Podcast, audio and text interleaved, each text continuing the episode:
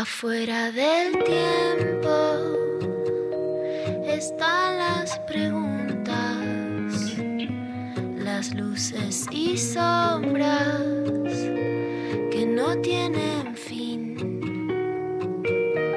Ahí en la frontera están las señales, besando los bordes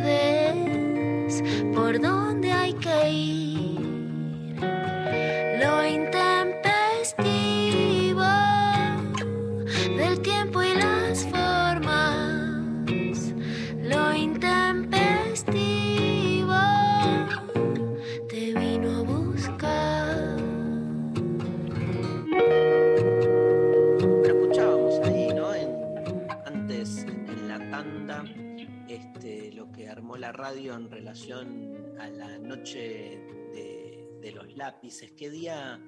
eh, ¿Qué día? El 16 de septiembre, por muchos motivos. Uno, la noche de los lápices. Otro, eh, año del golpe del 55. Día y año, el día, no año, día. Día. Estoy como año, día del eh, 16 de septiembre de 1955.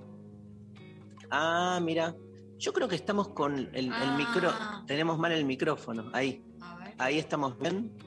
A ver, No, no, no. estamos haciendo lío. Esperen, chicos, Creo que. este, no.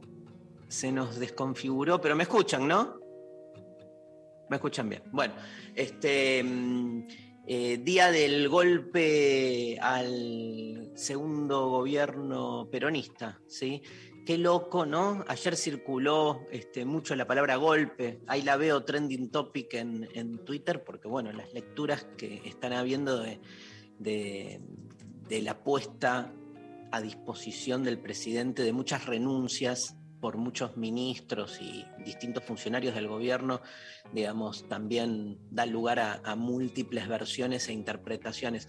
Este, y está el clima muy, muy caliente y está todo muy, digamos, este, obviamente cercano a lo que fue el resultado de las elecciones, pero, digamos, este, decidimos siempre, porque nos merecemos y sobre todo cuando hablo de merecimiento hablo de una exigencia, por lo menos para mí, ética, un imperativo ético que no lo hablé con la Pecker, pero no me cabe duda que, coincidimos en esto y ni hablar María, eh, de, volver sobre la noche de los lápices, ¿no? De- no, o sea, la coyuntura no puede tapar este, nunca lo que han sido eh, acontecimientos que en su violencia, digamos, obviamente, pero han marcado muchísimo, no solo este, eh, la vida eh, de las familias y de, de- todos los chicos y chicas que fueron de algún modo eh, víctimas ese día, sino también las formas de hacer política, ¿no? Yo creo que la, todo lo que pasó este, con, con los jóvenes y, de, de la noche de los lápices marcó identitariamente una manera de relacionarse después con, con la política. Obviamente nadie lo quería, nadie lo pidió, este, todo fue este, de un modo absolutamente arbitrario, violento, fascista, ¿no? Digo, básicamente como todo lo que hizo una dictadura que básicamente es la expresión más acabada de la anulación del derecho del otro. Este, y lo, lo loco es que a partir de toda esa situación, y no es casual, que este, la juventud politizada eh, retome y vuelva siempre sobre el 16 de septiembre por lo que implica en términos de cómo nos relacionamos con, con la política. Y atraviesa muchas generaciones. O sea, yo de joven ya sabía lo que había pasado, ¿sí? Este, yo me- apar- aparte me agarró este, Lula en plena juventud, me agarró casi en plena adolescencia, eh, un momento clave que fue el estreno de la película de, de La Noche de los Lápices, que también, digamos, marcó un, antes y un después, porque, nada, porque como suele pasar, aunque a veces no nos guste, masificó, o sea, generó la posibilidad de que se conozca este, más allá por ahí de, digamos, del mundo de la política o de- del mundo de la militancia, eso, algo que este, era más propio por ahí de la militancia, este, tuvo como una llegada más, más grande. Pero bueno, por lo que nos toca, por lo menos a la Pecker y a mí, que somos padres, madres este, de, chicos y chicas de la edad de, aquellos que este, fueron secuestrados y asesinados, eh, la noche de los lápices este, es muy impactante y, volvemos sobre eso, sin, sin indignacionismo a esta altura, sin una cosa así de, de flagelarnos, sino hasta diría como convencidos de que estas son las fechas, ¿no, Pecker? Cuando este, eh, un país quiere de algún modo erigirse sobre ciertas conmemoraciones y sobre ciertas fechas históricas, este, celebramos tanta pelotudez, ¿no? Este, y de repente estas son las fechas que, marcan un rememorar lo que pasó para construir un futuro más libre, ¿no? Me parece que pasa un poco por ahí. Buen día, Pecar. Hola Dari, hola Mari, en, bueno, en un, en un, país tan convulsionado. No, la noche de los lápices para mí es realmente, y además con la película, ¿no? De, escrita por María Sioane, Héctor Ruiz Núñez, etcétera, queda en el imaginario como el hecho más brutal, ¿no? Como la dictadura más brutal, no solamente 30.000 desaparecidos, y más allá de que se puede cuestionar la cifra, lo que sabemos en los centros de detención, de tortura, la desaparición sistemática, un plan cóndor, etcétera, sino llegar a asesinar adolescentes. Queda también, bueno, la pelea por el boleto estudiantil, después que eran militantes que, digamos, que superaban esa pelea, pero que era además una demanda estrictamente de estudiantes. Yo creo que además estas elecciones rompen ¿no? el consenso histórico de la Argentina del regreso a la democracia en contra de la dictadura porque aparecen discursos negacionistas que son avalados ¿no? hoy en democracia. Entonces, recordarlo tiene un sentido y por otro lado, aunque por supuesto que es muy diferente y el escenario, ya en este escenario democrático y mundial ya no es posible generar detención de personas, ayer, por ejemplo, en medio de un escándalo de una clase política que por todos lados, este, em, digamos, es irresponsable, no está a la altura de las circunstancias, claramente podemos ver, ¿no? Una clase política que nos deja muy varios. Ayer era tendencia Ofelia, ¿no? Es una legisladora porteña, yo creo que las argentinas y los argentinos no se saben tres legisladores porteños de memoria, por supuesto sin ninguna responsabilidad política con la crisis institucional, y aparece como un disciplinamiento no a ella, a que los estudiantes y las estudiantes no vuelvan a hacer política. Y cuando aparece alguna, que hay una estudiante de 18 años en la lista de mi ley, es para referirse en contra de Ofelia, o sea, para, para que el movimiento vuelva a encarrilarse en pos de un verticalismo ya no solo machista, adultocéntrico, ¿no? Allá repasaba las cifras del promedio actual de edad de diputados y de diputadas es de 53 años para los varones, de 50 años para las mujeres. O sea, eh, fíjate una cuenta que, hacía cuando escribí La Revolución de las Hijas, ¿no? Alguien de la edad de, de, las chicas y de los chicos que fueron asesinados en la Noche de los Lápices tendría que vivir cuatro veces su propia existencia para la de promedio, cuando podés ser diputado nacional, no legisladora porteña, nacional a los 25, senador o senadora a los 30. Hay cuatro senadores eh, menores de 40 años solamente, menores de 40. Fíjate la diferencia entre tener menos de 20 años o 20 años, ¿no? O sea, entonces es una política que es machista, pero que es completamente adultocéntrica. Em, no, no, no, queremos tampoco dejar pasar, o sea, que no quede este, desapercibido que este, un 16 de septiembre también hubo un golpe de Estado, este, un golpe de Estado este, en contra del gobierno de Perón.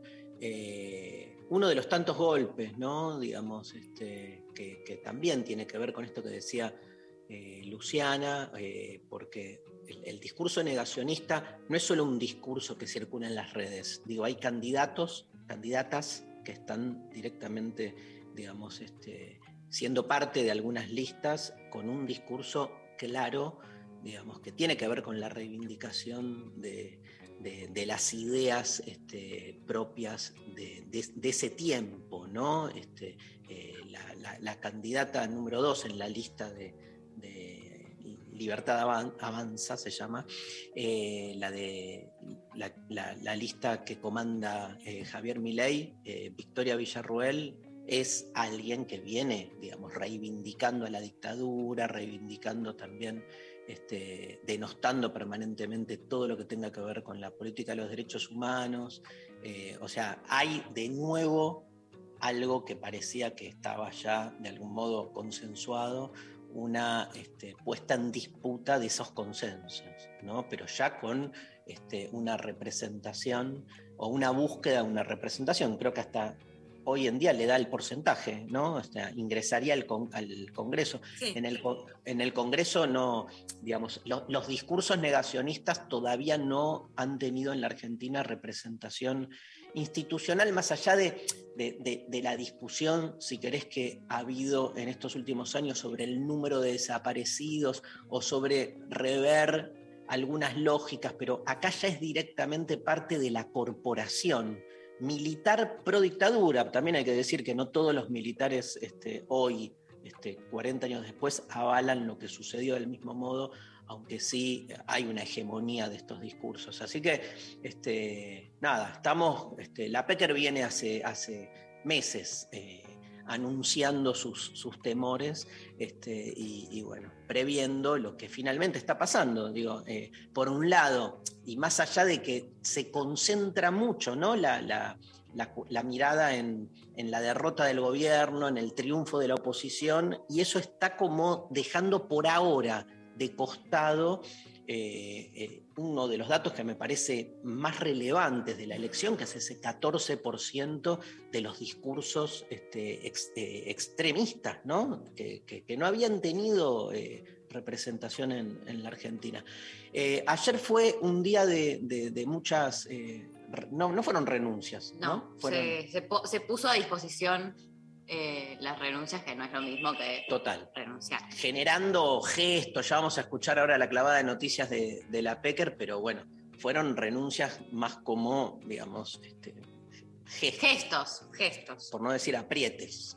¿no? movimientos. Movimientos. Pero bueno. Estrategias. Cuestión. Eh, también está bueno, más allá de todo lo que pensemos, diferenciar diferenciar la puesta, la puesta a disposición de los renunciamientos, obviamente la incidencia que quiso tener Cristina en que haya un cambio de gabinete, una postura también de Alberto que sorprende y que sale a decir esto fue un golpe palaciego, bueno, mucho para, para desenroscar de todo lo que está pasando, pero sí daría en relación al golpe del 55 diferenciar la problemática interna, que por supuesto aparece como una crisis política, no para, ningún, no para minimizarla, pero no es un golpe. ¿no? Un golpe es cuando salen los militares a la calle. Entonces, en la Argentina hablar de un golpe, que lo están diciendo algunos sectores del propio gobierno, lo están publicando en los portales, los diarios, etcétera, a mí me da escalofríos porque un golpe es que va un militar y te mata a Salvador Allende en la casa de gobierno. Un golpe o un intento de golpe fue Semana Santa, ¿no? O sea, sacar los tanques a la calle. Ayer, veía también que este, creo que el, primer ministro de Gran Bretaña le pidió la renuncia a todos los ministros. Este, y nada, era como. Obviamente era como, digamos, una situación, digamos, extrema, pero, viste, o sea, en la Argentina pasa y es como la hecatombe, ¿no? Y en el resto del mundo. es como, ah, mirá. Qué bien. Qué bien, qué prolijo, qué Educados. Tal cual, tal cual. Bueno, este, cuestión que decidimos ir con esa consigna porque tenemos premiazos hoy. No, hoy estamos, eh, es tremendo. Plagados de premios. O sea, Plagados de premios. Eh, les estamos preguntando, ¿a qué renunciarías? Mira. ¿A qué, renunciarías? Y están participando, por un lado, por dos entradas para deconstruir el amor en Avellaneda, Teatro Colonial. ¡Vamos! Teatro Colonial Cruzando el Puente. ¿sí? Eh, tienen ahí un teatro hermoso, yo he ido ya un par de veces. Este, y el jueves que viene, en una semana, jueves 23, estamos con la Pecker haciendo de construir el amor. Este, y hoy sorteamos entonces dos entradas, no, una, un, pack de dos entradas, el que gana, no, no dos separadas. Como para que vayas con, con alguien. Con alguien. No mira, te, la cita Porque viste, Dari, que después te entran y te preguntan, ¿y dónde se compra? Arroba Platea Oeste, ¿cuál es el link para conseguir las entradas? Ni idea. vamos a publicar, eh, vamos a publicar, hay un flyer, ¿no? Debe haber. Podemos publicarlo. Se supone que el flyer tiene que estar circulando por nuestras Ya redes. está, muy Ya bien. está, muy bien. Muy bien. Ahí tienen toda la información. Lali Rombolá y Evangelina Díaz que están a full. Cualquier cosa le escriben a Lali, a su Instagram. Le dicen, Lali. Y como hoy tenemos una entrevista con Natalie Incaminato, Sí, alias, la Inca. alias nuestra ex columnista. ¿Qué lloras? La La extraño. extrañamos. La extrañábamos, sí. Bueno, La este, uno. vamos, ¿en serio que vamos a sortear su libro? Vamos a sortear Uh. su libro Peronismo para la Juventud. Que no saben el librazo que es y para un día como hoy, la verdad viene, o sea, increíble. Con las dos fechas que estamos eh, recordando, eh, sortear Peronismo para la Juventud de la Inca eh, eh, está increíble. Así que participan respondiendo a qué renunciarías. Nos pueden mandar audios. Audios, claro que sí, manden audios un día como hoy, bla bla bla bla bla bla. 11 3939 8888 o a través de arroba el intempestivo en redes. Pablo González dice, puedo renunciar a las pastas, pero no a la pizza. Bien. Está bien. Me gusta, ¿Vos? es un renunciamiento tibio, ¿no? O sea, hacer un renunciamiento a las harinas tiene una intención, pero es moderado, es, es del sector Yo- moderado. Yo renunciaría al sexo. Bueno. De construir el amor. Perdón, Darío, voy a indagar. No, yo no quiero que hagamos. ¿Vos estás hablando en serio? ¿Sí? Siempre hablo en serio. Bueno. Renunciaría. ¿Cómo se nota cuando la gente eh, es- no Pablo, está mirá, Pablo también. Viste, dice, bueno, tomá, te renuncio. ¿Qué está pasando? Que acá Pablo González ¿Qué se, dice? se- se te suma. Se me suma. Yo también, dice. No renuncio al sexo, pero no al fútbol. también. El fútbol no te lo toca a nadie. Yo digo a lo Ya que está, coger renuncio. ya fue, pero ves cómo. Yo Se digo, nos pasó de rosca, Luciana, la, la Al- militancia Se feminista. nos Ahora fue la no, mierda todo. no, ni podemos coger. Hay un montón de personas. Yo renuncio, no, no, no hablo en nombre de mi género. Bueno, pero los dos acá, el, que represe- el cupo acá de ustedes eh, renuncian en un 100%. Entonces, Yo no te acepto la Claro. renuncia, yo no te acepto la renuncia, Darío. La que es poner a disposición, que no es lo mismo que tiene a renunciar. disposición. Que Es garche Rechi. Que no te la acepto. Que garche Rechi. Que garche Rechi. Bueno, por todos, por todos. Que Está bien, aparte es es como. parte del gabinete. Yo a él después se la analizo, pero él no me dijo que renunciaba a eso. Yo a vos no te la acepto. Igual, está bien. Igual no dije que renuncio, renunciaría. Claro, la consigna es a qué renunciaría. ¿a qué renunciaría? Todo Es como-. No, no es una mague, es como, la verdad, es como quien dice, debería renunciar a esto.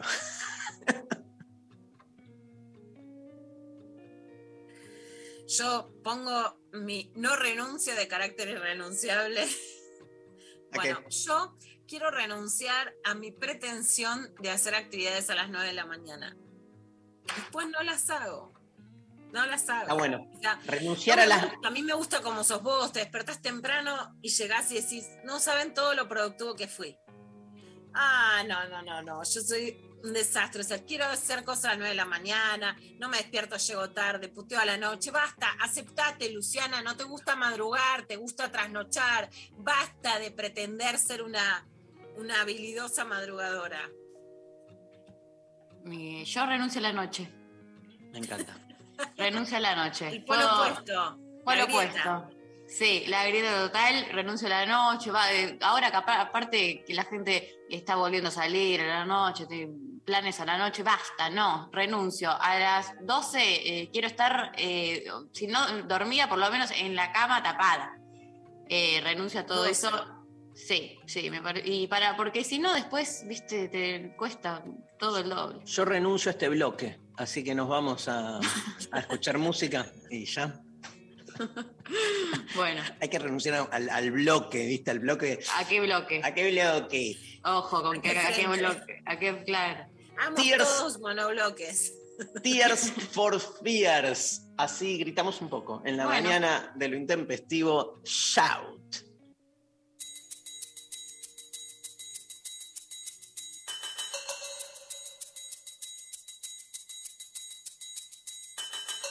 Shout, shout,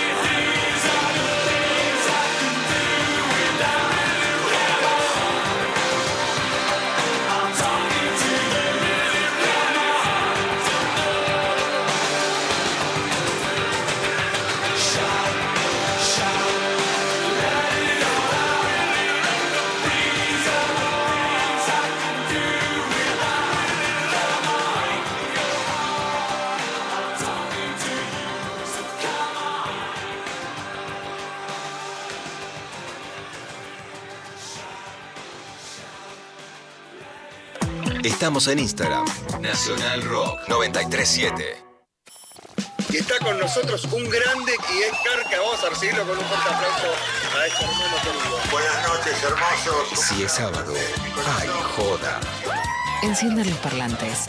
Deja que se quejen los vecinos. En Decadentes y Carca, desde antes de Supersónico, porque yo los he llegado a ver en, en el medio mundo varieté. Que no es poca cosa, ¿no? Poca cosa. Estamos hablando de un lugar, Carca, que cuando llegué, y me acuerdo que le dije a los del grupo, le digo, che, no hay ningún conocido, ningún pariente. O sea, la gente pagó la entrada y no los conoce. Enciendan los parlantes. Con Cucho Parisi y el francés de los decadentes. Y que aparte era un lugar eh, de fácil acceso para los conurbanenses. Sábados de 20 a 22 por 937 Nacional Rock. Hace la tuya. Desafiar. Escuchar. Nunca nos conformamos. 937. Nacional Rock. Abren un paréntesis en medio del día. Hola. ¿Qué tal? Lunes a viernes de 13 a 16. Calu Bonfante, Diego Ripoll, Nati Carulias. Hola, ¿qué tal? Divertirse la tarde está asegurado. Hola, ¿qué tal? Hola, ¿qué tal? Por 937. Nacional Rock. Hacé la tuya. Mensajes Al 11 39 39. 88 88. Bueno, muy bien. Mensajes que están llegando. eh, Renuncio a los honores, pero no a la lucha. Muy bien. Renuncio a los olores. a los olores. A los olores. ¿A qué olores? No. Pero no a la ducha. Acá em, nos mandan, hola, siempre fantaseo cómo sería renunciar a la sociedad y todas sus comodidades, pero después me pongo a jugar jueguitos en la compu y se me pasa. Eh, total. Em, yo renunciaría a los gustos rutinarios para probar todas las cosas que me he estado perdiendo por estar atado a ellos. Me encanta. Ariel Gallero en Twitter dice: renuncio a los dos vinos buenos que tengo en casa. Si viene el libro de la Inca. Claro. Está bien, cambialos. Vos mandá los Claro. vinos, te mandamos el libro de vinos buenos. Aparte, es todo un- Una definición. un- y una discusión. También. Em, renunciaría, dice Ariel por Twitter, a hacer careta cuando tengo enfrente un gorila. Mira, Como a no caretearla con, con los gorilas. Em, igual hay, Hay- hay, como dos renuncias, ¿viste? Porque hay, hay como dos, como está la renuncia a algo que tenemos que hacer pero no queremos. Por ejemplo, evidentemente el, ahí el oyente no quiere ser careta, pero lo tiene que hacer porque nada, Sí, porque por mandato social, sí. respeto, no sé. Pero yo, yo la leo más la, la consigna como renunciar a algo querido también, ¿entendés? Pero bueno, nada, o sea, ¿a qué renunciarías? Si tenés que renunciar a algo de todo lo bueno que tenés, ¿qué, qué cosa te costaría? No, cualquiera, ¿no? No, no, no estaba tan mal. lo ves como sacrificial. Yo Claro, lo lo veo veo. como aceptación. Claro, yo lo veo más sacrificial. Yo creo que le- están las dos bien. Ok, a ver qué más. Acá nos dicen, eh, Cami por Instagram, a este cuatrimestre facultativo. Yo también renuncio, la sigo, me, me adhiero, mando mi firma, pongo el gancho. Eh, Gonzalo dice, a festejar las fiestas de fin de año. Total. Sí, Gonzalo. Ah, renuncio. Vale. Tenemos, tenemos audios, a ver. Buen día, hermoses. Eh, renuncio a este sistema capitalista de mierda y sus dinámicas, a tener que laburar por lo menos ocho horas todos los días para tener un techo y comida, es decir, para subsistir, a la imposición de vincularnos monogámicamente porque es lo más productivo para el sistema. Renuncio a todo. Eh, renuncio en cuanto a rechazo algunas cosas y otras, por suerte, ya cambiando mis prácticas. Besito enorme a todos. Laura desde Uruguay. Amo, amo, amo que sea de Uruguay. Me voy a Uruguay, ¿eh? Vamos todavía, ¿cuándo te vas? Me voy a fin de octubre. Vamos. La pregunta en este escenario no es si te vas, sino si volvés. Bueno, pero hubo, hubo una marcha enorme ayer, ¿no? En Uruguay, por lo que estuve viendo.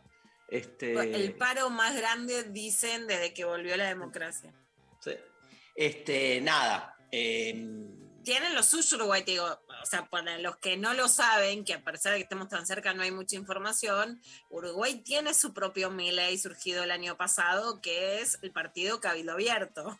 Ojo. Trae, tráete cositas. Canarias, yerba Canarias, Alfajores, alfajores de cannabis. los, los Marley, los No, los bajoneros. malos. Los los del- bajoneros. Y sí, qué ricos que son, por favor. Bueno, eh, más audios hay, a ver. A ver. Buen día, intempestives, querides. Eh, bueno, tantas cosas para decir. Primero el corazón todavía un poco roto, pero también es cierto que mm, esas ideas así extremas que no han tenido representación, como decía recién Darío, es porque me parece que acá se encuentra la resistencia, digamos, de esos años felices que hemos vivido este, de kirchnerismo y anterior de peronismo. Y es lo que ha evitado un poco la embestida, ¿no? Pero esto viene como una topadora, me parece. Así que bueno, adelante con todo. Bueno, están las dos oyentas muy desde lo político, ¿no? Sí. La- claro. Bueno, la anterior, la de Uruguay, capitalismo, monogamia, renunció a todo. Falta las fronteras nacionales, ¿no? O sea, imagine all the people. De- esa canción después del año pasado que, ¿se acuerdan? Con, con el principio de la Ah. pandemia. Ah, Por sí. favor, no la puedo escuchar nunca más. Suponte que. Escúchame, mi hermano Mauro me acaba de mandar 11 mensajes en menos de 20 segundos. 11. Tuc, tuc, tuc, tuc, tuc, tuc. Me Increíble. supera, decir la verdad. Su- me supera. Bueno, este. ¿Otro? Sí, otro. Guada dice, a lograr entenderlo todo, empiezo a evitar el no te entiendo, pero dale que va. Me gusta, Bien ahí. me gusta. Me copa esa asunción de la finitud.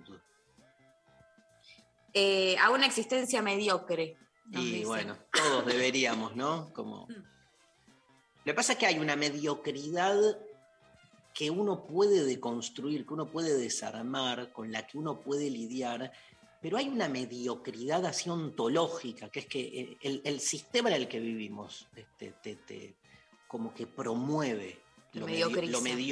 Hay una mediocracia, un poder de la mediocridad, digamos. Entonces todo es más difícil, porque tampoco depende de vos. Vos podés este, querer no ser mediocre, pero en, en un contexto de mediocridad generalizada. Qué parecidas medio, mediocras- me- mediocracia, mero- me- ay, no Meri- puedo hablar. Dios, meritocracia. meritocra- sí. Y, Y- me- y- me- y- y mediascracia, que es el poder de las medias. Buenísimo. No Lo de los dice Viviana Canosa, que solucionamos la pobreza si cada cual lleva la medida que se le perdió a la otra en la casa, se la da a un pobre listo. Ya está, era eso al final, gente. ¿Para qué. ¿Para qué pensar tanto? Eh, Juli dice, a seguir intentando encajar en el mundo, de construcción 100%. Bien, Juli. Vamos, Juli. Eh, a ver, otro audio. Buen día, Intempes, ¿cómo les va? Eh, yo en este momento estoy renunciando a tener todo mi tiempo y todo mi dinero para mí, porque estoy empezando con los trámites para sacar a un niño de casa de abrigo y empezarlo a llevar a hacer actividades extraescolares. Eh, y bueno, y no sé si eso terminará en un simple cuidado o en una adopción, no sé, pero bueno, estoy renunciando a toda mi libertad para ayudar a uno de mis alumnitos que es un capo, un morocho hermoso. Así que bueno, esa es mi, mi renuncia. Un beso a todos. Bueno, una genia. Pero total. hay muchos renunciamientos que uno hace en función de un otro y hay este, también como labores, ¿no? Eh, la Pecker viene trabajando hace rato toda la cuestión del cuidado. El cuidado tiene que ver también con algo de, una renuncia, no te digo al deseo, porque también en el cuidado hay algo del deseo que se juega, pero sí claramente hay una contradicción ahí, hay una tensión, ¿no? Porque hay una prevalencia del otro en el cuidado. Este, es, es- es un tema, ¿no? Digo, no, no es tan simple. Por algo también vemos versiones tan diferentes de a qué renunciaríamos o cómo se juega, cuál es el criterio del, del renunciar. Sobre todo en sociedades como la nuestra, que al revés, que lo que ensalza o endiosa es que uno vaya y se apropie de lo suyo, digamos, de lo que uno cree que es suyo. Entonces el renunciamiento es siempre, en ese sentido, eh, no por sacrificial, pero sí un gesto. Hay, que ver cuando se vuelve un gesto y hay que ver cuando la renuncia es una renuncia más, este, nada, también hay renuncias desde la cobardía, ¿viste? Desde la falta de coraje. Eso también es, este, renuncio porque no me la banco. Sí. Bueno, vamos a hablar de todo esto con la Inca, este, pero ¿sabes cuándo? ¿Cuándo? Después de clavada de noticias. Así que este, nos escuchamos una cancioncita. Por favor. Necesitamos escuchar Necesito escuchar una canción urgentemente en este preciso momento. Vamos a escuchar un tema de Gustavo Cerati del álbum Fuerza Natural, quinto y último álbum de estudio de Cerati. Eh, cuando Leonardo Padrón le preguntó a Cerati sobre el tema que vamos a escuchar, él dijo, en casi todos los discos hice algún tipo de mixtura con el folclore. Yo empecé tocando folclore. Mi primera profesora de guitarra me enseñaba vidalas, villancicos. Lo que siempre me gustó mucho fue la música del norte de Argentina. Este, de ahí mi canción Cuando pase el temblor, en la época de Nada Personal, que había como cierta fascinación por mezclar todo eso. Pero no siempre funciona. Yo creo que en este caso sí, me salió como una canción joya, una canción joya en este aspecto. Como que ahí se mezclan, parece que está hablando Cerati, ¿no? Cuando lo escuchás, eh, de una forma más natural que en otros casos, pero se entronca con estos temas que tienen algo telúrico. Todo el mundo sabe de qué canción estoy hablando. Y los médanos serán témpanos en el vértigo de la eternidad. Le entré mal. Y los pájaros cactus, Gustavo Cerati en lo intempestivo.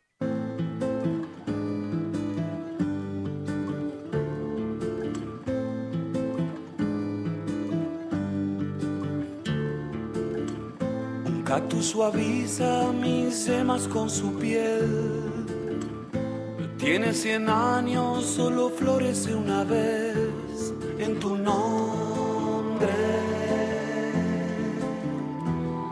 En tu nombre.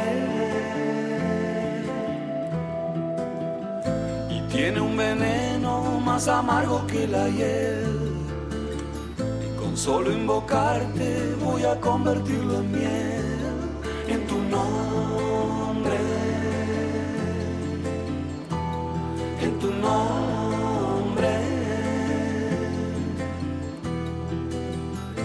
Cuando te busco no hay sitio en donde no estés.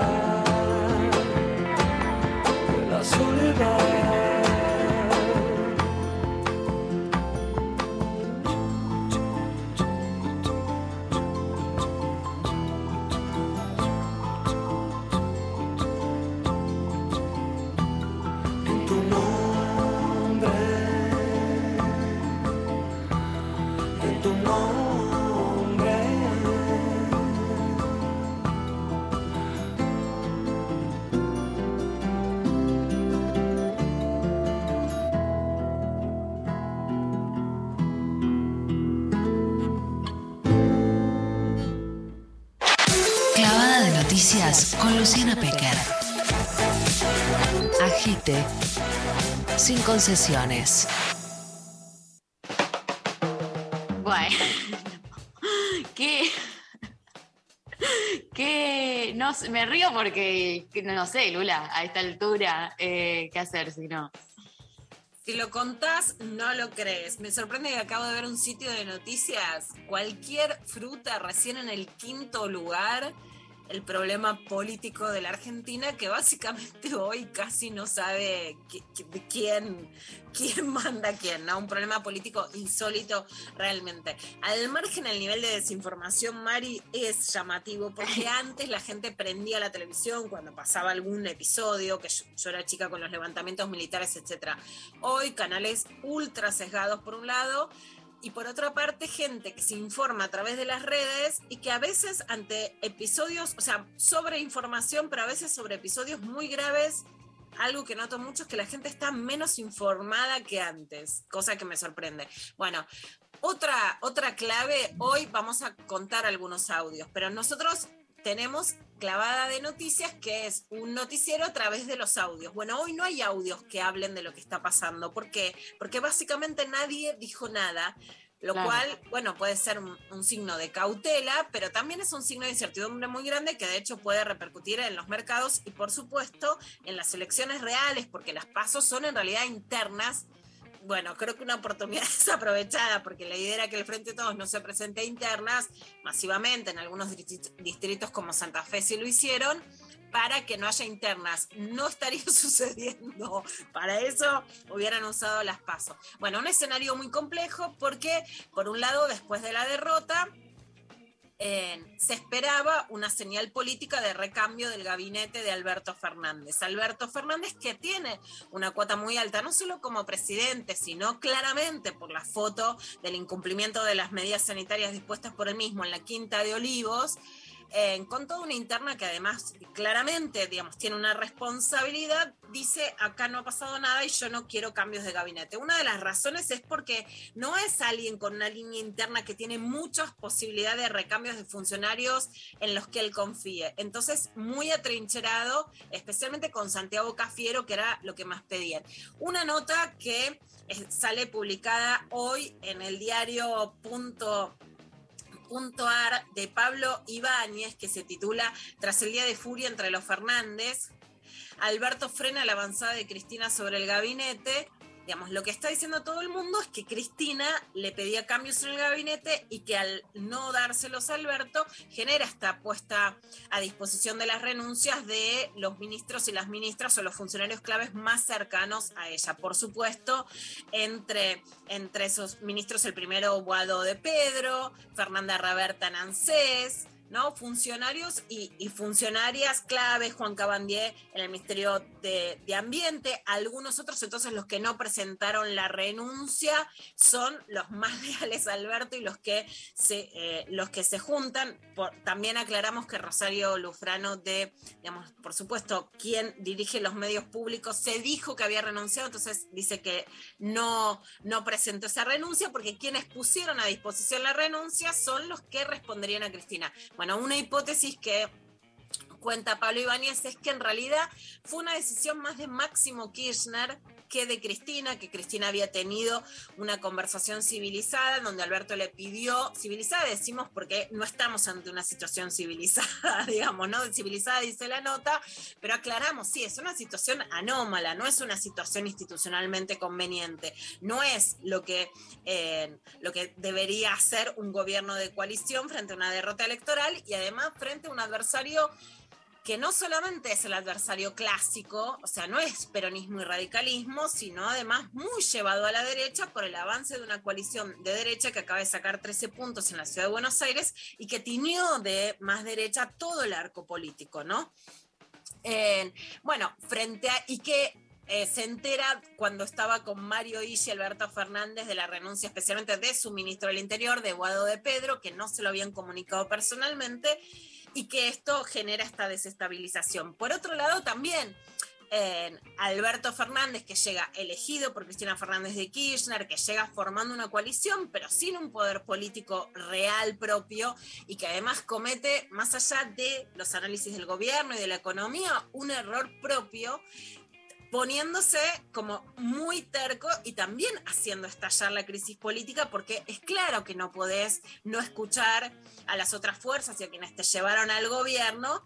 Y directamente, por ejemplo, hoy en Infobae, una nota de Roman Lechman, que tiene llegada directa a la Casa Rosada, o sea, claramente podemos suponer que es quien lo dijo, habla de golpe, habla directamente de que Alberto resiste a un golpe de Estado. Por otra parte, el movimiento Evita estaba realizando ya una marcha para apoyar a Alberto. La pregunta es para apoyar a Alberto por la incidencia de otros sectores del gobierno. insólito. Muy conflictivo. Bueno, la nota de Andrés Clifland, de Andrés Clipan de, de hoy dice que los movimientos sociales suspendieron la marcha a Plaza de Mayo para respaldar a Alberto Fernández, que fue el propio Alberto el que se lo solicitó para evitar tensión a la crisis. La verdad es que de última tenés que esperar un poquito a ver cómo se, se resuelve. En el diario.ar también eh, encabezan diciendo que Martín Guzmán, al que Cristina le habría dicho, esto entre las suposiciones que se publicaron ayer a las 6 de la tarde, que no estaba pidiendo su remoción, bueno, que eh, estaba que lo que estaba pidiendo sí es un aumento de tarifa para los sectores más altos. ya el aumento de tarifas en la, eh, fue lo que causó la mayor tensión entre el cristinismo y Guzmán, porque Guzmán quería que las cuentas cierren y el cristinismo quiere mayor inversión en, eh, en, digamos, en desarrollo social y que no haya aumento de tarifas. Esta fue la tensión ya histórica, ¿no?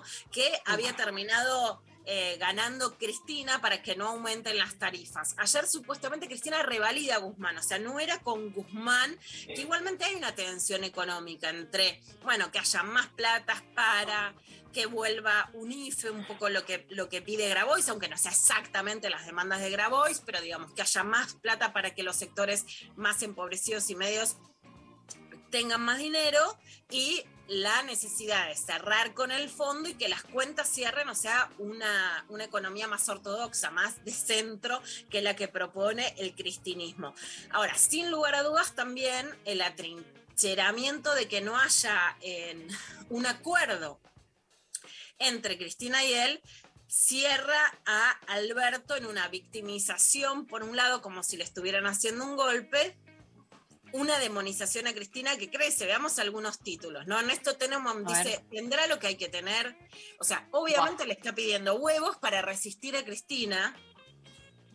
Dios. Hay un machismo en todos estos días que viene desde hace mucho, ¿no? Alberto, lo pasamos Sí. acá al audio, decía, no puedo ser un día un títere y otro día un autoritario, pero digamos, por supuesto que los factores son políticos, son económicos, etcétera. Pero hay un factor del machismo terrible que lleva a Alberto a decir, ¿sabes qué? Yo no me dejo manejar por Cristina porque no soy un títere, no me maneja una mujer, yo sí tengo huevos, que también habla de una impostura muy poco madura cuando llegas por una fuerza de coalición. Luis Novarecio escribe, Alberto y Cristina se sorprenden de los Pimpinela. Alberto Fernández aguarda un gesto político de Cristina Kirchner, dice Román Lejman. O sea, también Alberto, sabiendo que tenía que negociar cómo seguía después de las, elecciones, se victimiza como si le hubieran hecho un golpe sin aceptar cambios en una fuerza de coalición. Y después un gran problema que no es solo qué va a pasar en las elecciones, que hasta ahora decía, bueno, es remontable, ahora no solo es remontable, sino sí, digamos, si no va a ser peor el resultado, pero también, Mari, parte de las discusiones son ya no pensando en noviembre, sino en el 2023. A ver, con esta derrota, Axel Kicillof, que era el candidato más probable de los sectores cercanos a la cámpora, y a. Máximo Kirchner queda debilitado, porque si vos perdés en la provincia de Buenos Aires, es muy difícil que sigas a presidente de la nación. Una de las posibilidades era pedir a Sergio Massa jefe de gabinete. Es un poco lo que, lo que están pidiendo todos. Ahora, aunque claramente es una opción mucho más de centro derecha que Axel Kicillof, tanto en la negociación con Estados Unidos, en la política exterior, en la política económica, en seguridad, si vos lo pones ahora con un gobierno tan endeble, también lo quemás con esa posibilidad. O sea, él que es el que está con, con- digamos, es claramente el que tiene una posibilidad de conciliar más, es también el que tiene la mejor relación con lo que hoy es la oposición para llevarlo a la Cámara de Diputados, es el que tiene más muñeca política, sin ninguna duda. Ahora, lo pones hoy de jefe de gabinete y también que más la posibilidad al 2023, aunque sea una posición no solo más moderada, sino más cercana a los discursos de derecha y a las acciones de derecha. O sea, un escenario muy complejo y que la verdad también ambas fuerzas dentro del gobierno han estallado. Vamos ahora a escuchar algunos de los audios, aunque reiteramos, en realidad hoy la noticia no es lo que se dijo, sino el silencio. Sobre lo que verdaderamente pasa, no hay declaraciones oficiales ni de los protagonistas. En el medio de la tarde ayer cae Aníbal Fernández, él también tiene un cargo pero menor en el gobierno. Se decía, bueno, irá a algún cargo. Él lo desmintió y dijo esto a las 18 en la Casa Rosada. No hay, yo no siento si hay crisis política, sé que se perdió una elección y que cuando hay, eh, se perdió una elección hay que analizar las cosas. El presidente me convocó, hablamos de política, charlamos de política, no me ofreció nada, no le pedí nada, con lo cual de ahí se agota la discusión. ¿Cuál es su análisis respecto de las elecciones entonces? Hay que analizarlo, hay que pensar seriamente para encontrar el por qué, dónde fallamos nosotros, por qué los compañeros nuestros to- tomaron determinadas eh, decisiones. Ahora, llama la atención, llama la atención de su presencia justo en este día tan importante con la renuncia de tantos funcionarios del gobierno. ¿Y por qué? Si yo siempre vengo. Hoy, hoy particularmente cae, se consulta porque vengo, vengo porque vengo a hablar le con el ofrecen presidente. ser funcionario. No, no hago esas conjeturas. La renuncia también a disposición que pusieron otros ministros. ¿De eso se sabe algo? La, la de- la de- la renuncia a disposición del presidente es un gesto simbólico, porque el presidente, si eventualmente quisiera disponer de ese lugar, no necesita de la renuncia, con lo cual es un gesto simbólico que para mí es saludable. ¿Hay una fractura en la relación entre Cristina y Alberto? Que yo sepa ninguna. Pero eh, se habla de una reunión ayer que terminó mal. Ah, que yo sepa ninguna. Usted me pregunta, yo le contesto. Ninguna, sí. ¿Tiene que haber un cambio en el gabinete para usted, Aníbal? Sí, yo, es un tema del presidente eso. ¿Pero qué dice? Pero usted tiene mucho, mucha experiencia en lo que es el gobierno. Por qué sacar conjeturas y mucho menos sobre las decisiones del presidente. Bueno, a ver, hay una falta de estrategia de comunicación muy clara porque Aníbal Fernández puede ser un consultor en- a la hora del presidente Alberto Fernández decidir, pero en un día de máxima tensión donde no salen ni voces oficiales ni la de los ministros, la verdad es que es una posibilidad. Cuando yo leí la, la- la puesta a disposición de los renunciamientos, no creí que se avecinaba una crisis institucional, porque la puesta a disposición del- de, la renuncia cuando hay una derrota electoral puede ser claramente un ejercicio natural. No lo era. Que el único que sabe hablar desde la propia Casa Rosa sea Aníbal, que tiene un voltaje mediático y una forma de responder muy alta, tampoco lleva tranquilidad. No era lo que lleva- llevaba tranquilidad. Para nada. Bueno, otro que habló, ayer estaba también en América, es Héctor Daerco, secretario general de la CGT, titular del gremio de la CGT. No se puede habilitar la institución presidencial. Esto merita que el presidente tome las decisiones que tiene que tomar. Es una CGT más peronista y más alineada a Alberto que al sector cristinista. Tampoco son, digamos, representativos de los sectores gremiales. Han estado, eh, digamos, han sido muy débiles en la pelea contra el macrismo, claramente están más alineados a Alberto que a Cristina, pero también, ¿no? Lo que hace es incentivar esta idea de quiénes son leales al presidente. Sabrina Federic, ministra de Seguridad, sale a decir respaldo al presidente. ¿Lo respaldas de qué? O sea, si todavía no se dijo que hay un problema enfrente, ¿de qué salís a respaldar? O sea, una comunicación institucional que también es grave el manejo porque te dan a entender que hay un problema porque tenés que respaldar a alguien, sos nada menos que la ministra de Seguridad, pero ¿de qué lo tenés que respaldar? ¿Cuál es el problema? ¿Quiénes lo están? Y si decís que salís a respaldar la estabilidad, ¿quiénes lo están desestabilizando? O si hay un conflicto simplemente por ver cómo sigue el rumbo del gobierno. Esto decía Héctor Daer. Por supuesto que preocupa ahora. Lo que no se puede hacer es eh, debilitar la institución presidencial, ¿no? Y me parece que en esto amerita que el presidente tome las decisiones que tiene que tomar eh, en estos momentos donde salió a reconocer un resultado electoral adverso y salió a plantear que él se iba a poner al frente de hacer los cambios que fueran necesarios en las políticas o en lo que fuera para llevar adelante y escuchar lo que dijeron las urnas. Bueno, dentro de todo el arco opositor, que por supuesto ayer Facundo Manes diciendo que el gobierno no había escuchado a la gente, que la gente está muy angustiada en el conurbano, que esta crisis política es exactamente lo contrario a lo que la gente estaba pidiendo, que los mercados van a responder mal, también diciendo, bueno, Javier Milei, bueno, Elisa Carrió es la que salió con declaraciones más fuertes, hablando en contra de Cristina, diciendo que lo que quiere garantizar es la impunidad en sus causas judiciales y que entonces una actitud dentro de la oposición de salgamos a bancar a Alberto porque si no la que va a ganar es Cristina. A ver qué decía Lilita. En este caso, en la mirada de Cristina el día de las urnas, cuando baja la vista, se notó claramente que venía un acto de desesperación y de venganza. ¿Por qué de desesperación? Porque su situación judicial ya claramente va a determinar que sea definitivamente juzgada y condenada. Porque una elección de estas características también cambia la presión sobre la justicia. Y eh, quiso separarse, esta renuncia que hace ahora, es querer separarse de la derrota de Alberto, que es la derrota de ella. Bueno, esta por supuesto es la mirada de Lilita, una mirada, digamos, de una oposición que prefiere conciliar con los sectores más albertistas, si ya los podemos llamar así, que con Cristina. Por supuesto hay una foto de Cristina con la cabeza gacha, enojada. En- hay un video que muestra a Cristina saludando eh, muy fríamente, muy gélidamente pusieron, y es cierto, a Victoria Tolosa Paz. Lo que dice Lilita es una derrota también de Cristina. Bueno, por supuesto que es cierto en el sentido de que es quien arma el armado electoral que lleva Alberto a la presidencia, que es la vicepresidenta del gobierno. Hay errores que claramente son responsabilidad de Alberto Fernández y que inciden como la foto de Olivos. Hay decisiones también en quienes son las candidatas y los candidatos que se pueden revisar ¿no? Por supuesto no los puedes cambiar en vista a noviembre, si eran los más representativos, si eran los que podían hablar mejor, si eran los que no representaban los aciertos del gobierno o no.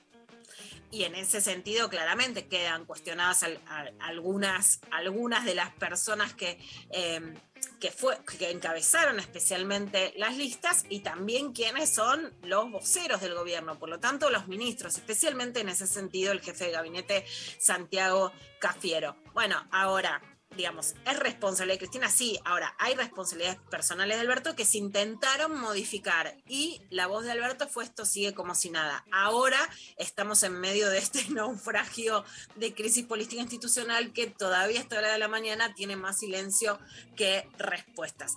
Juan Grabois fue uno de los que primero dijo hay que salir a, a votar al frente de todos, pero como diciendo después hacemos las críticas. Esto lo había dicho previamente, ¿no?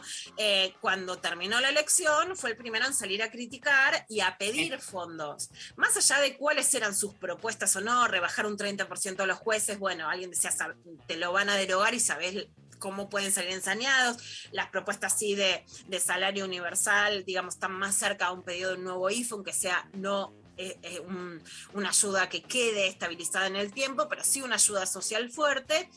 En vez de decir, bueno, después digamos, un poco su idea era, ahora nos callamos y votamos, después criticamos. Pero lo que sí pasó es que Alberto dijo, acá no, acá no ha pasado nada, escuchamos a la gente, pero seguimos para adelante sin cambios. Y eso en ciertos sectores generosos sobra. En su propio Instagram, Grabois decía esto. Cultura del privilegio en la política es algo que que nos está carcomiendo, porque busca absorber incluso a las nuevas generaciones. Cualquier tipo que diga que es de izquierda, que es de derecha, que grite un poco y putee, va a ser muy seductor. Por eso el, planteo de mi ley es seductor para los sectores populares. Eh, él grita y se enoja y putea y empatiza con la bronca que tiene la gente. Después el contenido de lo que dice es totalmente secundario, digamos, no importa. Pero empatiza con la bronca que tiene la gente con ver privilegios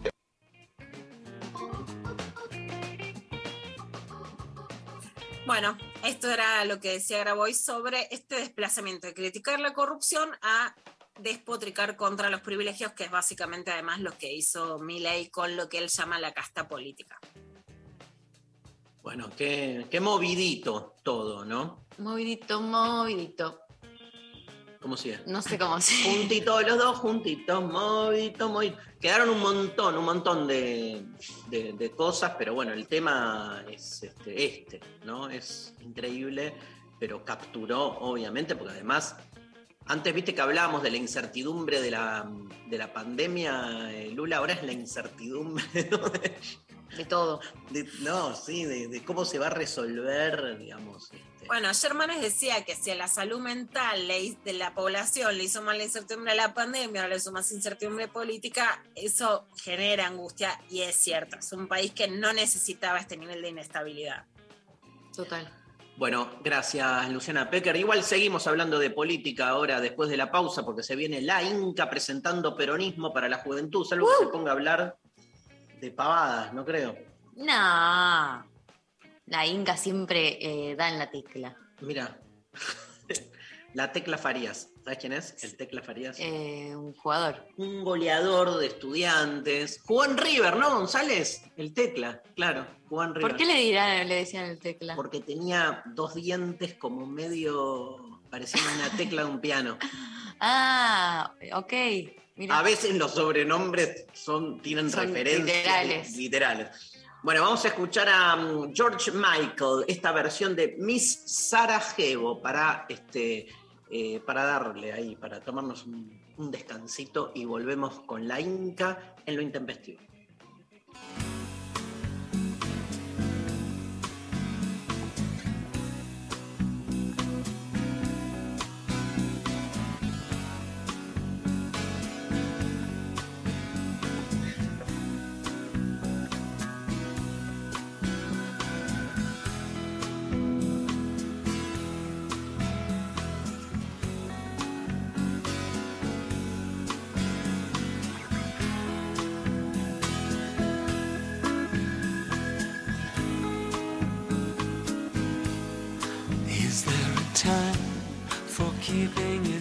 Distance? A time to turn your eyes away? Is there a time for keeping your head down? For getting on with your day? Is there a time for cold lipstick? A time for cutting hair? Is there a time for high street shopping?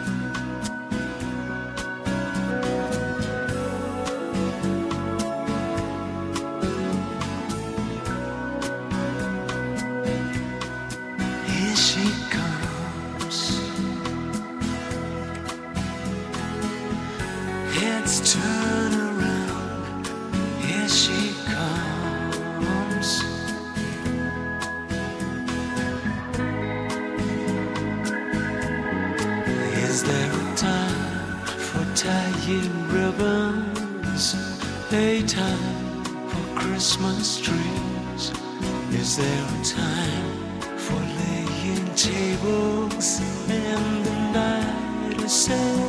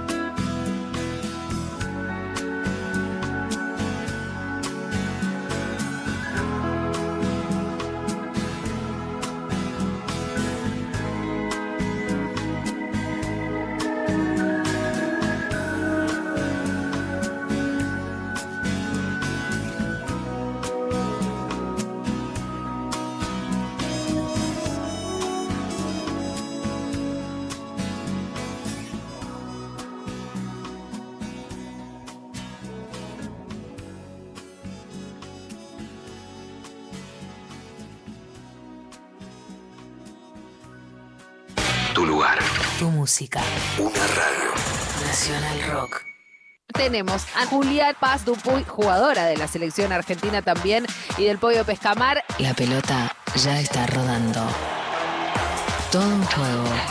Un grito de gol que se sostiene en el aire. Brasil quiere hacer un mundial, llama a algunas selecciones y le pregunta a FIFA si se puede hacer ese torneo. Entonces los hacen llamar entre comillas mundiales, pero no podemos comparar la estructura, la magnitud que puede llegar a tener un mundial organizado por la federación que es responsable a un torneo que organiza un país porque quiere promoverlo. Todo en juego. En juego. Domingos, de 12 a 14. Con Nato Maderna y Santi Lucía. Por 937 Nacional Rock. Hace la tuya. Te recuerdo, Amanda. A Víctor Jara no le gustaba que lo cataloguen como cantante de protesta. Siempre explicaba que no protestaba. Intentaba iluminar con amor, decía. A los que nos dicen cantantes de protesta, empezando yo no estoy de acuerdo con ese término porque no, no considero que es un término válido, por lo menos para mí. Creemos que el amor es lo fundamental. La vida es eterna en cinco minutos. Suena la sirena, de vuelta al trabajo. A 48 años de su asesinato, su obra es inmortal. Lo iluminas todo, los cinco minutos te hacen florecer. Nacional Rock. Hay músicas. Y músicas.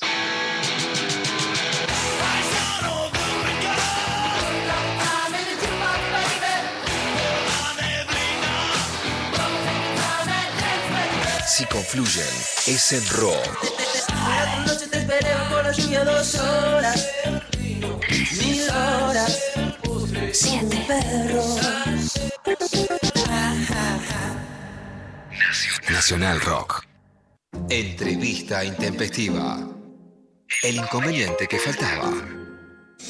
Voy a hacer un cuento sobre la revolución del año 55, la revolución libertadora. Esperamos tanto esa revolución, felizmente ocurrió. El dato central de, de, este partido central de la vida argentina es que nunca participó de un golpe de Estado y que en general ha sido la víctima de los golpes de Estado en la Argentina. El peronismo es la tentación permanente. El líder del peronismo era un señor que era muy amistoso con las paradojas. Creo que Eva tiene una práctica feminista en su vida y en la forma en que convoca a las mujeres. Berco, ¿sabes quién le mueve el amperímetro a este país? El peronismo mueve más, sí, no tengo querido, no cuando tengo dudas. joder al poder, votanos a nosotros. ¿Peronismo y Argentina es lo mismo? Lo voté a Perón muchas veces, ¿en sí, sí, sí, señor. Lo admito que, que a las clases necesitadas las ayudó muchísimo, muchísimo. Después que se murió Perón, el peronismo se recreó hábilmente no como partido político, sino como un caballo de Troya para llegar al poder. El peronismo es parte del problema en Argentina, sin duda. El progresismo, el socialismo, el comunismo es como la educación sexual y el peronismo es la parte donde se coge. Yo no soy gorila, al contrario. O sea, además los periodistas son lo más divertido que hay. Si son decentes serían lo más. Bueno, este clip que lo, lo- lo íbamos a pedir después, pero saltó ahí, no sé por qué, en el inicio del bloque. Perdón. Le damos la bienvenida, que teníamos que empezar como siempre por donde se empieza, que es recibiendo a nuestra entrevistada de hoy, la Inca. Hola chicos. Gracias chicos, gracias. Qué lindo volver a verles en esta situación, en la lejanía, en pantallas todavía. ¿Qué hace? Está muy buena, me reí mucho con ese popurrí, también es un muy potente popurrí. Yo creo que sirve como una suerte de starter pack de peronismo hoy. ¿Reconociste a alguien ahí? Sí, reconocí a varios. bueno, a Mirta ni hablar, a Pedro Saborido, a Cristina. Cafiero, no sé si estaba, creo que no. Eh, mandé. no, Pichetto. Borges. eh, Borges, por supuesto. Carrió. Expert. Expert, expert. Los es estoy leyendo, eh, yo. Sí, tramposo.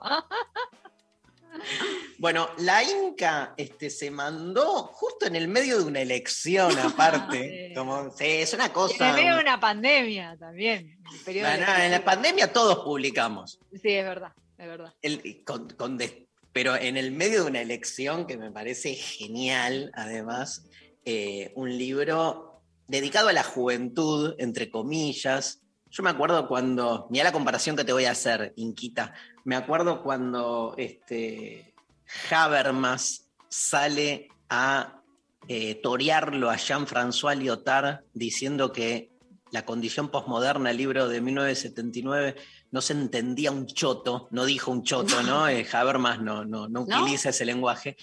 Y Lyotard, Lyotard le contestó escribiendo otro libro que se llama La posmodernidad explicada a los niños. De- y de- dedicada al niño Habermas, que bueno, así entendía algo. Y, es el libro más complejo de, de Lyotard. Ese sí no se entiende un choto, ¿viste? Claro, claro, es como. Total. Y yo creo que habiendo leído, no sé, las primeras, no las primeras, los primeros capítulos de Peronismo para la Juventud, el libro que está presentando Natalie ¿Cómo es el apellido de Natalie? Incaminato. Incaminato. No, casi digo incanimato. Incaminato. No. Incaminato. Bien. Encaminado. Encaminado hacia el absurdo, hacia la muerte, hacia el pozo. Yo, creo que tiene algo de eso, ¿no? Tiene como, digamos, más allá del, significante en el, en el, título, de bueno, como realmente poder este, tener una lectura del peronismo, más que a la juventud como destinatario, me parece que lo que propones claramente, Inca, es este, tener una lectura joven del peronismo, como que vos juvenilizás al peronismo. Y, y, por eso mi primera pregunta tiene que ver un poco con esto. Parece, dicen que los jóvenes no votaron al peronismo. Mm. Entonces, tu libro este, me parece que refresca y muchísimo, ¿sí? No, creo que no, por ahí no te gusta el verbo refresca, pero tiene algo de, darle a la épica peronista, este, nada, eh, contemporaneidad, eso, ¿no? Este, y, ser intempestivo como nuestro programa, y lo lográs mucho. bueno, esa, esa es la pretensión. Yo todavía, ¿sabes que con eso de los jóvenes me quedé por una cuestión, no solamente por el libro, sino por una cuestión eh, de interés de pensar, bueno, estoy viendo a ver en qué momento van a aparecerles las estadísticas etarias de los votos. Pero sí, me parece que hay una juventud militante que claramente está encuadrada, que hay muchos jóvenes que, votan al peronismo, que se sienten más o menos cercanos. Pero quizás lo que yo sentía es que en términos de libros editados no encontraba quizás alguno que sea, bueno, un libro de, que más o menos sistematice cosas que quizás sí se vienen diciendo yo misma la vengo diciendo en el hecho maldito, pero después muchísimos otros más y otras más, que tienen que ver con la reactualización, ¿no? Con la reactualización de una doctrina, de un movimiento, que siempre es una intervención un poco desacralizadora en un punto, un poco injusta. Para mí siempre una tradición es por definición una intervención injusta con el pasado porque eh, sí o sí tenés que recortar. De hecho, las distintas capas sucesivas del peronismo hicieron eso. Eh, entonces, me parece que, sí, la pretensión fue lo, joven desde el punto de vista de una actualización, en el sentido de que lo que yo digo es que si el peronismo no es un poco esto, hay capas de, la población etarias que se quedan afuera. Si el peronismo no incluye el feminismo, si el peronismo no piensa en términos de las condiciones de la precariedad de la vida, eh, bueno, no, tiene demasiado para ofrecer a esos, a esos jóvenes, y no tan jóvenes ya, pero Digamos, además, quienes ya no tienen como una vinculación porque o militaron en los partidos de los 70 peronistas, o porque su abuelo, o porque sus padres, digo, hay un grupo de la población que no tiene esas experiencias identitarias que tienen más que ver con adherir al, peronismo por una cuestión, ya digo, identitarias, o de haber participado. Sino que y además de, de, tensiones el peronismo sabe, digo, no, este, la tensión ideológica, o sea, nos pasamos tantos años discutiendo si el peronismo era de izquierda o de derecha para terminar entendiendo que es transideológico y que en esa disputa se haya también algo de, de la naturaleza del peronismo, que ahora como marcás vos, ¿no? Esta tensión entre lo ortodoxo y si querés un peronismo en, su reinvención, marca otra tensión. Eh, o sea, siempre ha habido en la historia del peronismo sectores más conservadores que buscaron ortodoxamente la reivindicación de sus orígenes este, sacros y siempre han habido otras formas que lo que han hecho es todo lo contrario, como estar reinventándose a tal punto que muchos de esos íconos originarios desaparecen. A mí me interesa un peronismo cada vez más despersonalizado, por ejemplo, más movimentista, pero es ir en contra del idolatrismo nato que tiene también el peronismo eh, ortodoxo. Sí, yo creo que la constante o un problema fundamental tanto para la izquierda como para la derecha es la cuestión de, del pueblo, ¿no? Y que es un problema para ese peronismo y para este peronismo vinculado, porque claramente el pueblo, primero que nunca existe el pueblo como una esencia, ¿no? Pero claramente los sectores populares hoy son muy diferentes a los del 45. E incluso hay excisiones internas, ¿no? Hay una solidaridad eh, orgánica y espontánea. Y de hecho hay muchas pugnas, ¿no? Hay muchas pugnas, hay muchos odios incluso internos que se van generando por situaciones económicas, por, diferenciaciones al interior de las clases populares. Entonces eso e, es un problema que justamente al peronista le interesa también articular. Decir, no, bueno, ¿cómo puede ser que los sectores populares no me voten? Eso es un problema del peronismo. Está bien, ni siquiera diría a la izquierda si le molesta, porque la izquierda ya sabe que no es un partido de mayoría.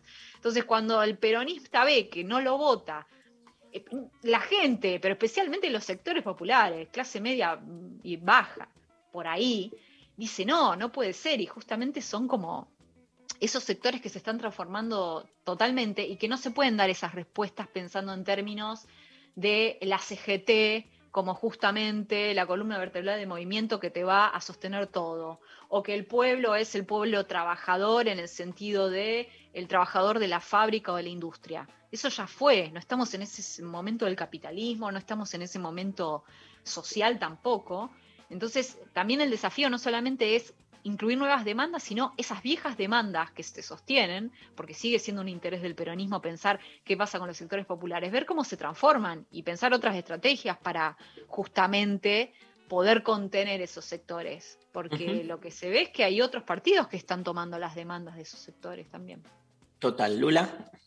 Inca, en ese sentido de las pujas en los sectores populares y por qué, digamos, no respondieron aún provincias tradicionales, del peronismo que se perdieron, los sectores, o los votos a mi ley en la Villa 31, etcétera, ¿no? Por un lado, hay una tensión que hoy estalla en el gobierno entre sectores que quieren mayor transferencia de ingresos a los sectores populares y que también critican, bueno, hay una crisis económica, la gente lo siente en el bolsillo, por eso perdimos.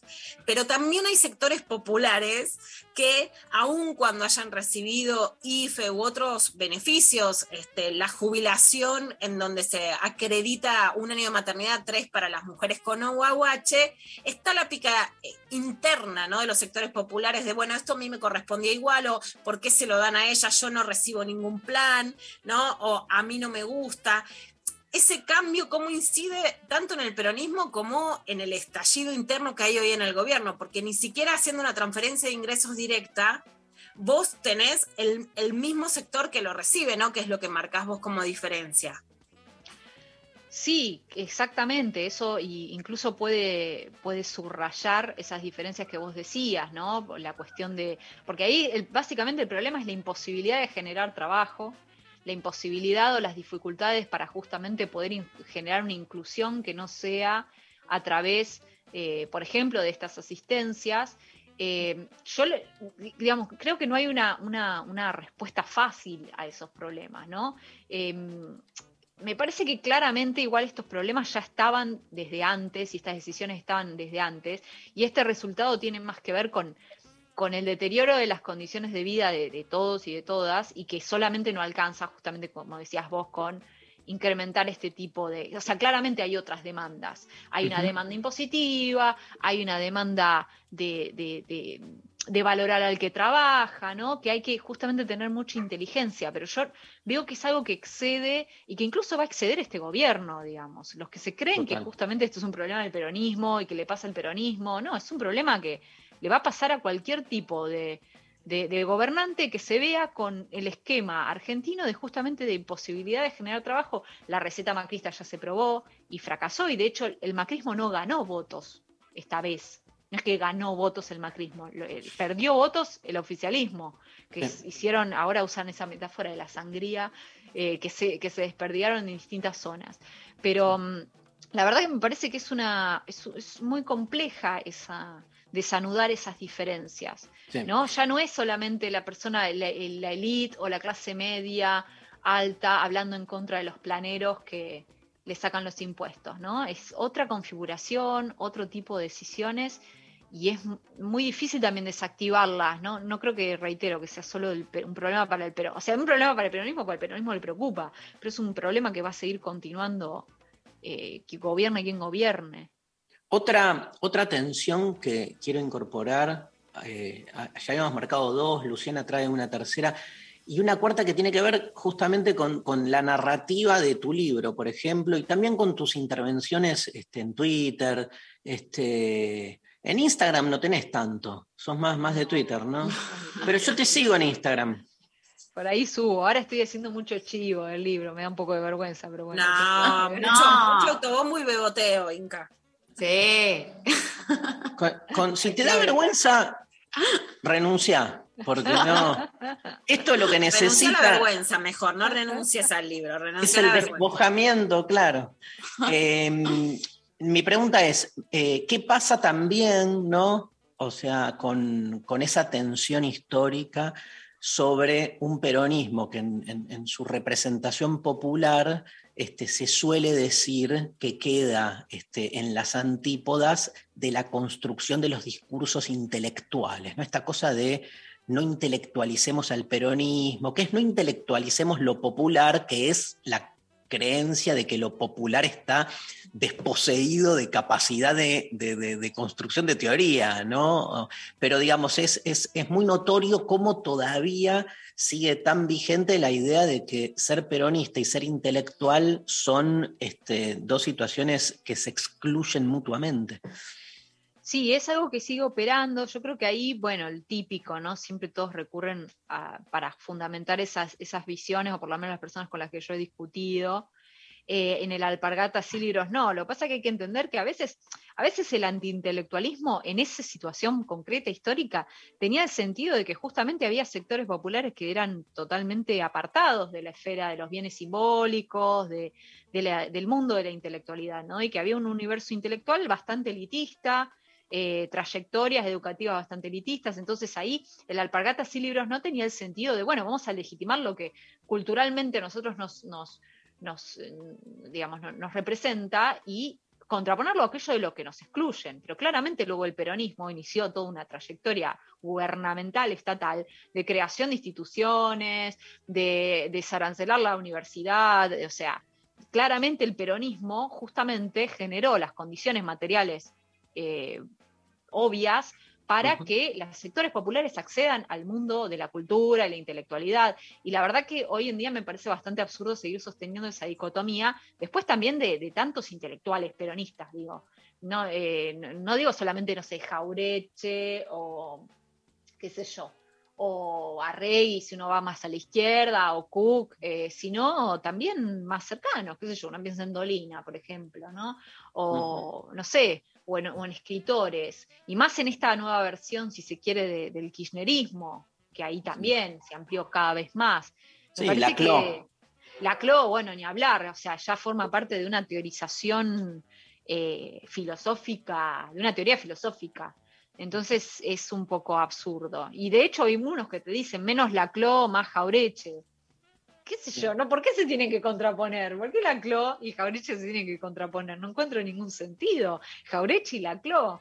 eh, qué sé yo, Jaureche para ciertas cosas, la CLO para otras, ¿no? Sí, a mí esa- esas, esas decisiones me parecen absurdas y además hay mucho prejuicio, es como que se, se ve al intelectual y ya, además hay mucha fantasía de no, esta persona es de clase alta, porque estamos en Argentina, o sea, hay gente de clase media, de clase baja, que es, por supuesto, no voy a negar la- las restricciones objetivas sociales, pero es como un poco, o sea, no estamos en el 45, entre otras cosas por el peronismo.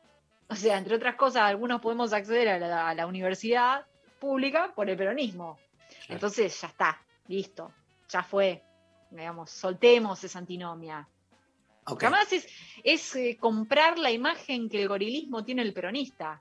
El peronista es eh, material, es corporal, es Sí. físico, es Pero está instalada, eso, eso es lo que Sí, decimos. está instalada. Sí, Está Sí, instalada. sí, sí, hay que como derruirla desde adentro. Total, Lula.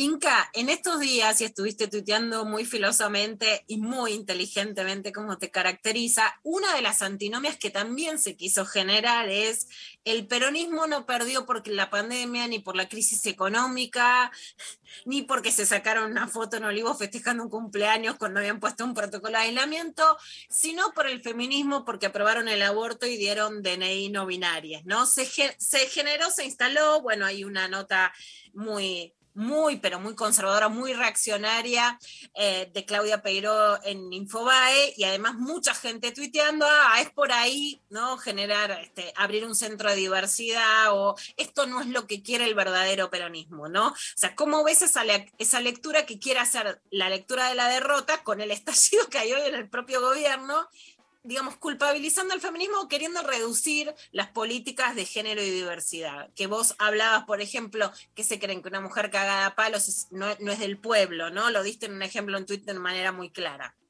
Sí, yo creo que ahí, a ver, porque varios me decían, bueno, pero hay una discusión en términos de los gestos, de la sobreactuación, me decían algunos. Yo creo que estratégicamente se puede discutir todo. Si vos visualizás que eh, en la esfera pública hay algunas cosas que caen mal porque la gente puede hacer esas, esas evaluaciones de ver que un gobierno no se está ocupando de las cosas importantes cuando sabemos que, digamos, eh, lo, del DNI no cuesta plata y si hay otras cosas no se hacían no es porque se estaba prestando atención a eso, sino porque no hay plata, digamos, o por lo que sea, o por una discusión interna del gobierno de cuál debe ser el rumbo, pero no es la culpa. Pero ponele que uno dice, bueno, es lo que se está instalando. Yo creo que hay discusiones que se pueden plantear eh, de estrategia. El peronismo sabe de eso. O sea, no de finalidad, de, las cosas que haces, sino cómo las comunicas, etc. Pero claramente no se puede dar lugar a, este, a estas antinomias por varios motivos. Primero, porque puede ser que haya mucha gente, eh, votantes, electores, que hagan esa evaluación. Pero tampoco fue un eje de campaña. Ni siquiera ley, que es el sector más reaccionario que se presentó a elecciones, tuvo un discurso trampista en ese sentido. Puso el eje en otras cosas, no en el género. Por supuesto sabemos que los seguidores de ley son detestables en ese punto, pero no lo usó él como un activo. Y de hecho, las, las, opciones políticas que fueron por ese lado del conservadurismo de género o en contra del aborto o de los principios y los valores familiares, no le fue, no le fue bien. Y de hecho, la tercera fuerza nacional es el trotskismo. Entonces tampoco es que la sociedad está virando a la izquierda en ese punto de la cuestión de género. Eh, entonces me parece que es, un, es exagerar, es usar un chivo expiatorio. Reitero, uno puede discutir, de hecho hay personas feministas que no les parece del todo adecuado algunas estrategias del Ministerio de Género, esa es una discusión aparte. Eso es una discusión estratégica de pensar cómo, de ver, de... pero eh, una cosa es eso y otra cosa es decir, perdimos por el DNI no binario. Bueno, la verdad, además si van por esa, la van a chocar de nuevo, digamos, ese es el tema. No hay que escuchar a esa gente porque no es por ahí, ¿no? Claramente, o sea, la gente eso. Te hago una pregunta. ¿Quién, o sea, este, bueno, hubo un montón de figuras nuevas que estuvieron circulando en, estas elecciones. Eh, también estos, estos últimos dos años empezaron a aparecer, este, eh, nada, gente intelectuales, políticos, de todo el arco no peronista, pero sacando a la izquierda, digamos. Este, ¿Qué, personaje te resulta interesante? ¿no? Que vos decís, bueno, mira, o sea, no, no, no coincido, ¿no? Porque es, no sé, este, no gorila, ¿no? O sí, no importa, pero digo, alguien que vos digas, bueno, este personaje, digamos, este, me resulta interesante seguirlo o escucharlo, leerlo, enojarme, porque viste que tenemos con los que no piensan como uno, tenemos como, por un lado, la reacción que es qué, tarado, ¿no? Tipo, todo lo que dices.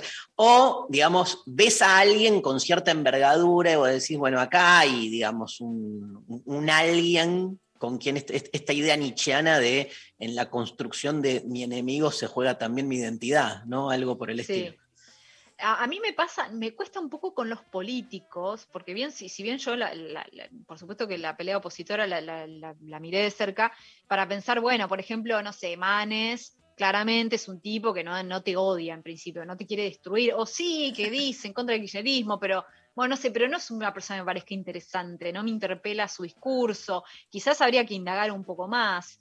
Quizás el espacio es más interesante que todo lo que existe, pero también la vara está medio baja, en mi perspectiva. Quizás yo soy demasiado injusta. Si hay alguien que consumo hace mucho tiempo y que me parece interesante en el sentido de que me desafía, que es Pañi, que es un representante totalmente conservador, hasta, no digo, no sé si lo vista, pero casi, pero me parece que es una persona inteligente, que, a veces hace algunas Ahora, los trolls macristas, justamente llamativo que esta semana están en contra de Pagni, pero como si fuese Cristina. Llamativo claro, es que, hoy están en contra de Longobardi, o sea, como con una cosa voraz.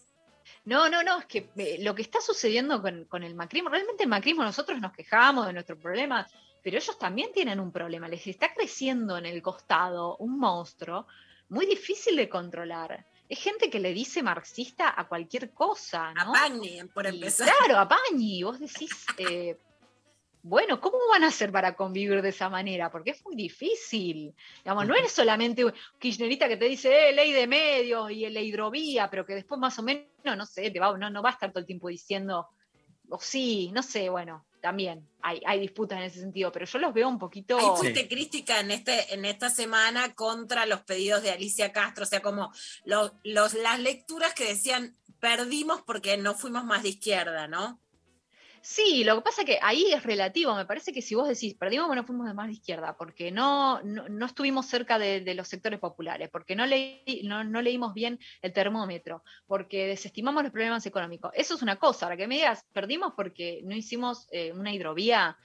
Me parece que no es leer bien los problemas. Me parece Mm. que la gente, o sea, la hidrovía le interesa un núcleo duro muy ideologizado que sabe lo que es la hidrovía.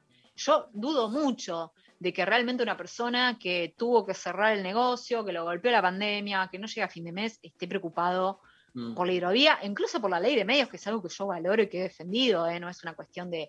Y yo no minimizo el rol de los medios, pero no es claramente, me parece, el mensaje en estos momentos de, de crisis.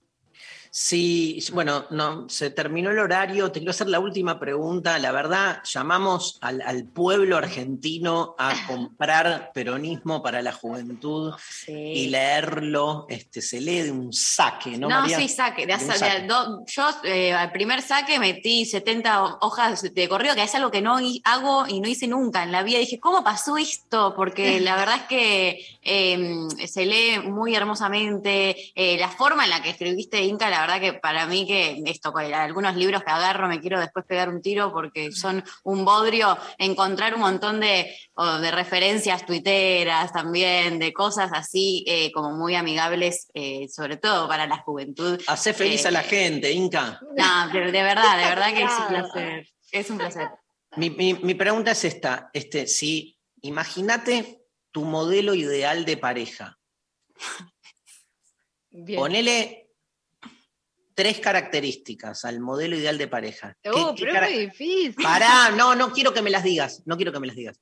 Pensalas. Mi pregunta es, en esas tres características de tu modelo ideal de pareja, ¿está el que tenga que ser peroncho?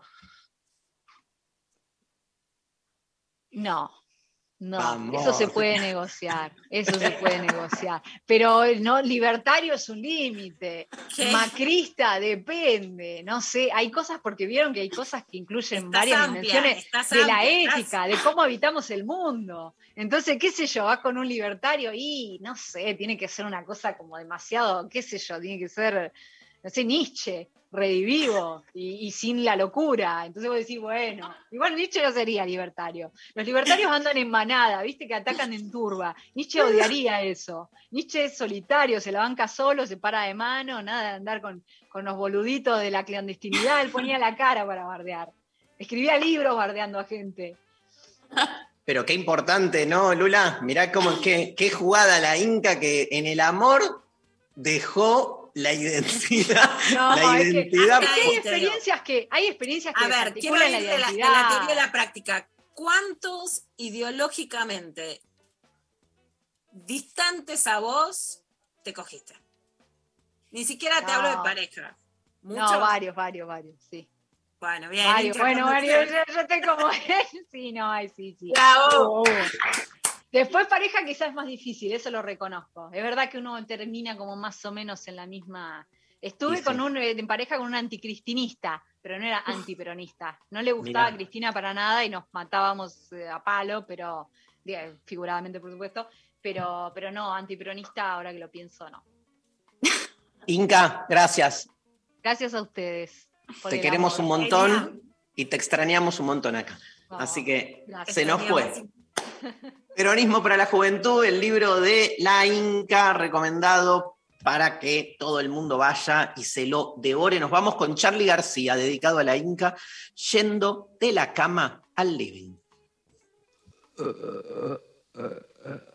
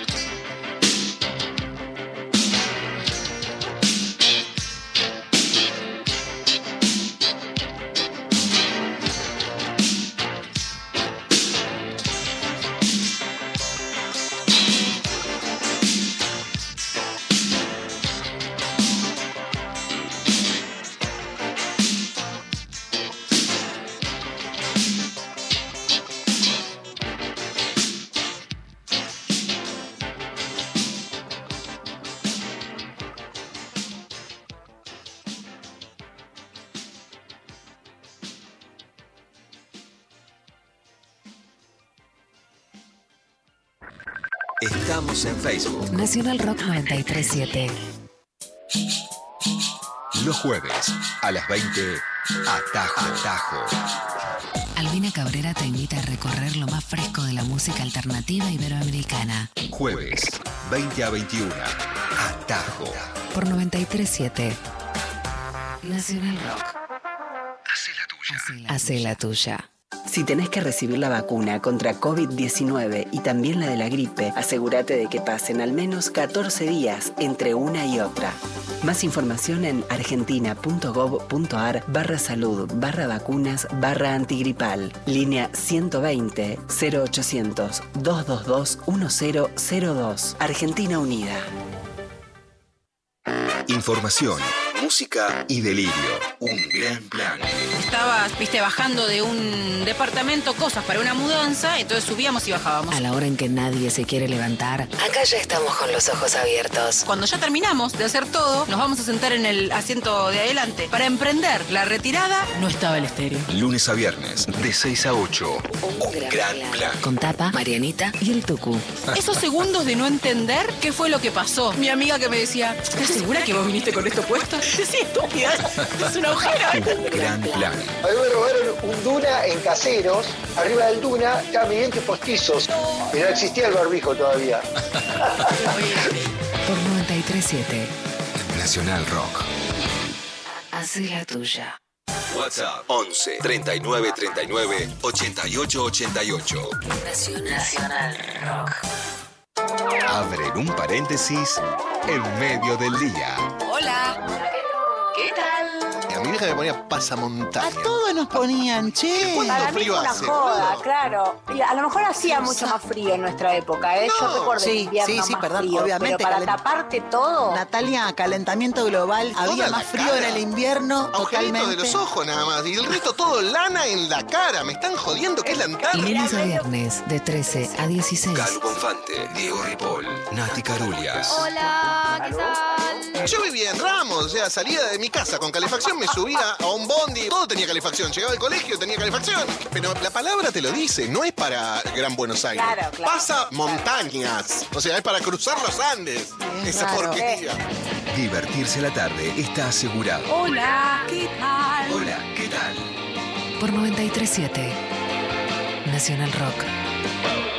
Hacé la tuya. 93. 7.